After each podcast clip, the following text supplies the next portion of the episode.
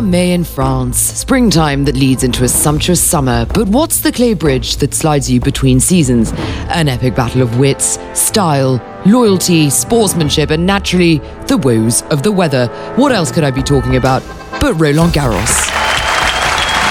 A brand new year, brand new courts. It's worth talking about, don't you think? We bring you a brand new, never attempted fly on the wall podcast, the Roland Garros set. The Roland Garros set. My name is Nathalie Dashi, and you're listening to the Roland Garros set. Day three, and apart from watching Zverev, Halep, and Osaka, I'm on a mission to find out about and gobble up some food here at Roland Garros. Uh, there are burgers, uh, hot dogs, sushi, ice cream, and French delicacies that are just screaming out to be tried. I'm letting my stomach lead the way. It's clear that the French like to play tennis, but not with their food. Now, uh, I'm just at a crepe stand, and honestly, they look so, so delicious. Um, and I'm going to speak to uh, some of the vendors. They're just uh, dealing with some people. So, have you served a lot of people here? Yes, Okay, and are you an expert crepe maker? I made the crepe since five years. Five years. Is there a secret? Yes. What is it? Patient and smile. what, what, what flavors do you have here? Sugar, Nutella, caramel, lemon. Are you are you English?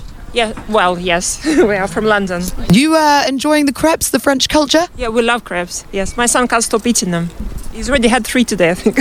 Really, really. And do you like them, especially from Roland Garros? yes, they're lovely. What's the difference? What's the difference?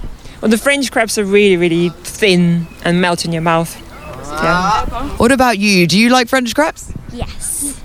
What's your favorite? Uh, Nutella. The chefs are you guys. Yes. Okay. And uh, you mentioned that you've been doing this for five years. Have you been doing this long?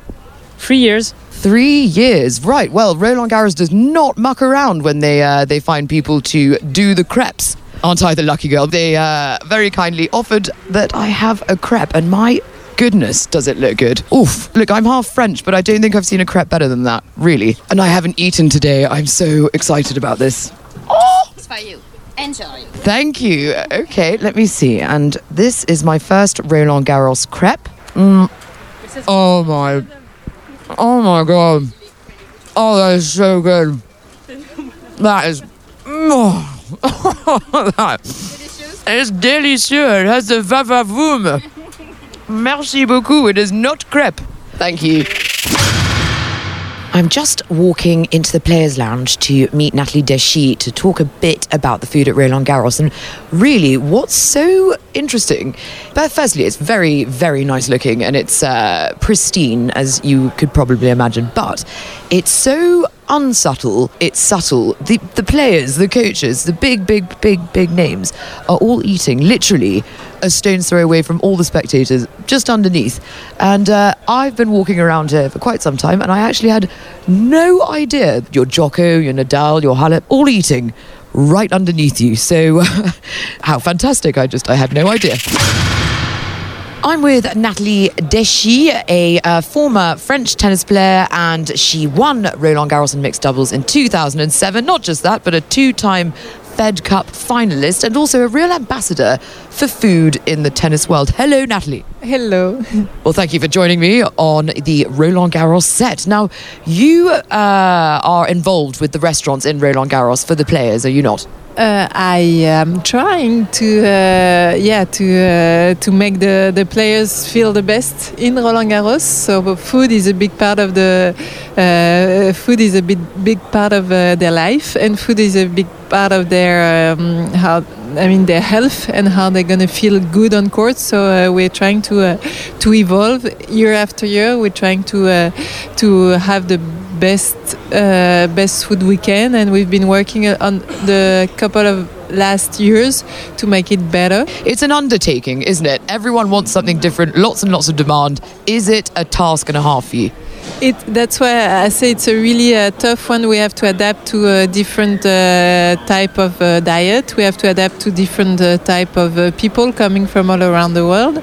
That's why we want also to show that we have uh, special, good specials from France. That's why, for example, this morning we have a cheese and wine tasting in front of the the players' restaurant where you can go and and get grab a little snack if you haven't had lunch yet. I, th- I thought you meant for the players. I was like, hang on, before they get on the court, there's wine tasting? How French. You know, we're in the players' zone, but there's not only players in that zone. We have coaches, we have friends, we have uh, trainers. We so that's why I say it's difficult to get the good balance. For sure, our main goal is the players, but it's also to satisfy the all the the, the entourage and the and the the um, yeah the group of the play uh, uh, of each player. So Are there any fruitarians? I don't think you can play tennis and eat only fruits. you need more energy. Uh, 85% of the food that we have here is uh, coming from all around Paris and very close to Paris. So we have to, we try to have the more sustainable food here in uh, for the players. So that's it. So you take the gastronomical expertise and uh, the vibrant cultural side of it and put it in the food here. We try. This is one of our strengths. I think food is uh, is one of the strengths of the country. So uh, uh, it's always the, as I said, the balance between uh, what the player needs for their to be uh, to be fit and have the most energy to go on court, and then the little plaisir, the little to enjoy the food. Also, we love to enjoy food. When you're a French person, we love to spend lots of time here around the table and eat some lunch or dinner.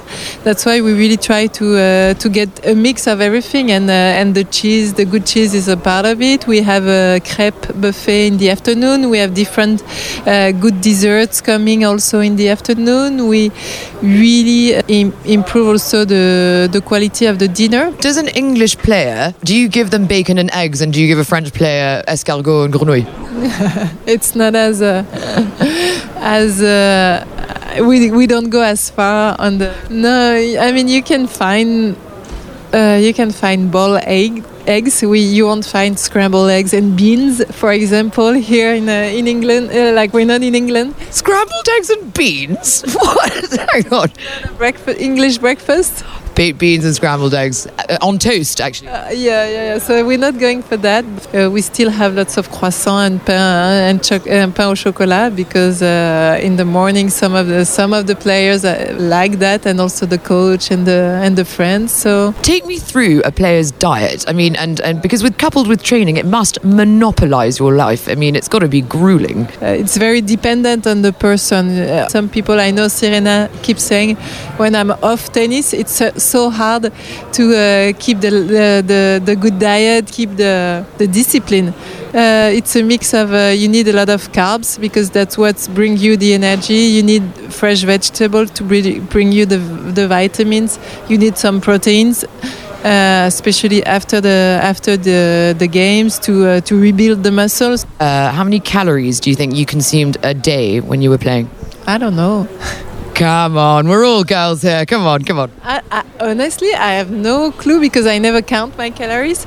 I just know that now that I'm not playing anymore, I just don't need to eat that much. Food is really related to your health, to the injuries, and that's where you that's where it counts.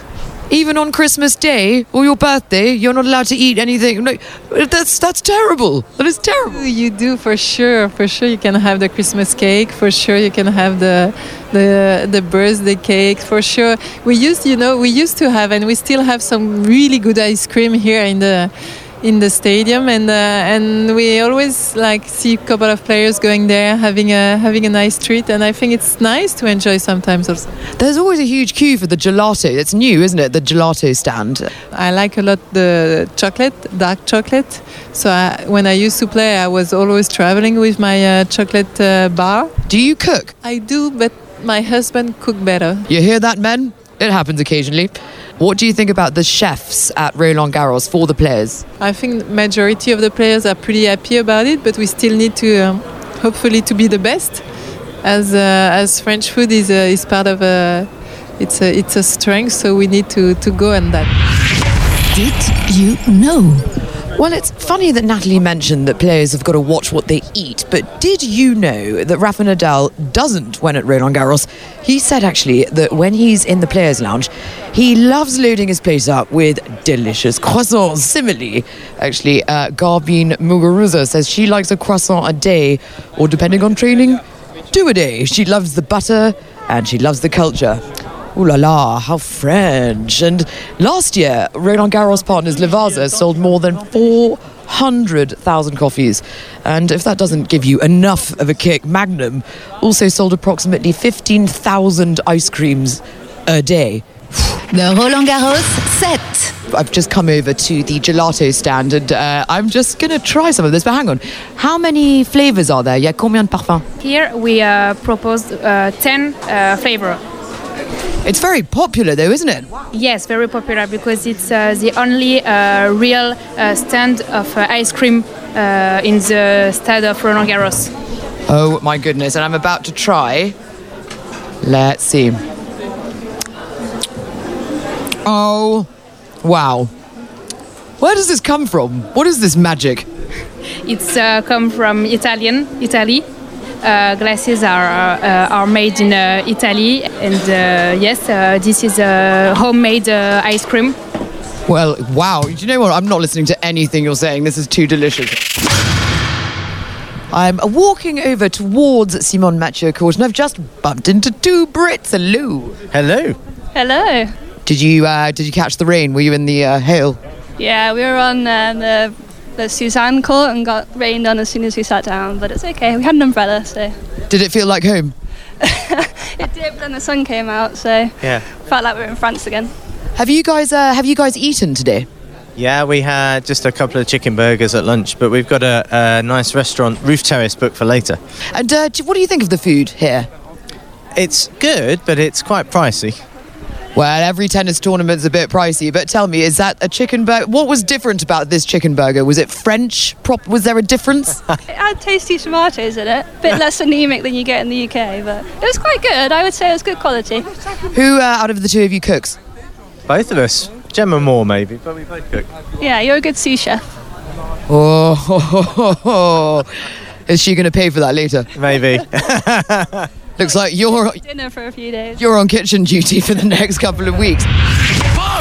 What happened? Getting away from food for a moment, elsewhere in Roland Garros, Victoria Azarenka beat Jelena Ostapenko in straight sets earlier today.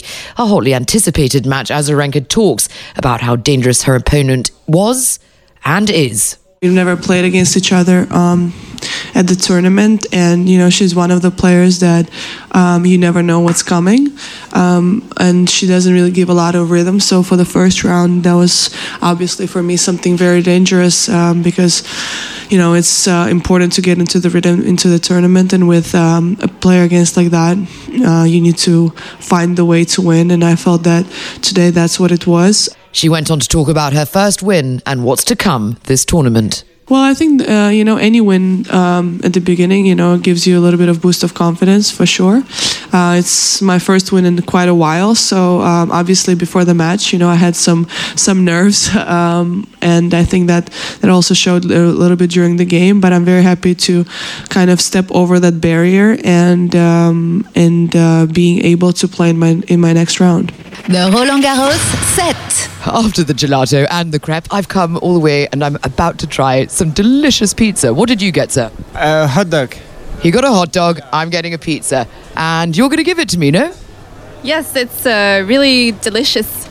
All right, here we go, here we go. Thank you very much. Mmm. God, I love my job. I love it so much. I'm sorry, this is really rude. Mm. Well, Suzanne Lenglen Court, if you haven't come here, do yourself a favour. Mm. Well, you've got your umbrella ready. Uh, is this the end of the day, do you think? Uh, are you speaking with us to, to sit under the umbrella or? I'm, I'm talking to you only to be under this umbrella, yes. Who have you just seen? Uh, Zverev. We had lunch uh, in between You had lunch. Where did you have lunch? at Le Pavillon. Ah, I see. Was it good? Yeah, very good. Did the pavillons in here? Or? Yeah, it's just at the other side. Ah, what did you eat? Uh, we had for fish and uh, tomatoes and uh, cheese and uh, and a dessert. A lot of wine, champagne. A lot of wine and champagne.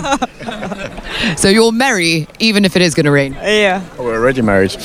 Oh no, not married. Merry, merry, Merry, merry. Congratulations on being married, though. Good luck. Get out of the rain. Roland Garros winding down day three, and uh, it is about to start raining again. It was very, very sunny just now, so really perfect time to get the umbrellas out, as we've just heard. That's what people are doing. It's been a cracking day. Join me for day four. Bon appetit from Roland Garros. The Roland Garros set. Join us again for more action from Roland Garros. If you've got any comments or stories that you'd like to share, get onto Twitter and let us know. That's at radio underscore RG and hashtag RG19. Or just leave me a note on at Alexandra Lawton. Toodaloo.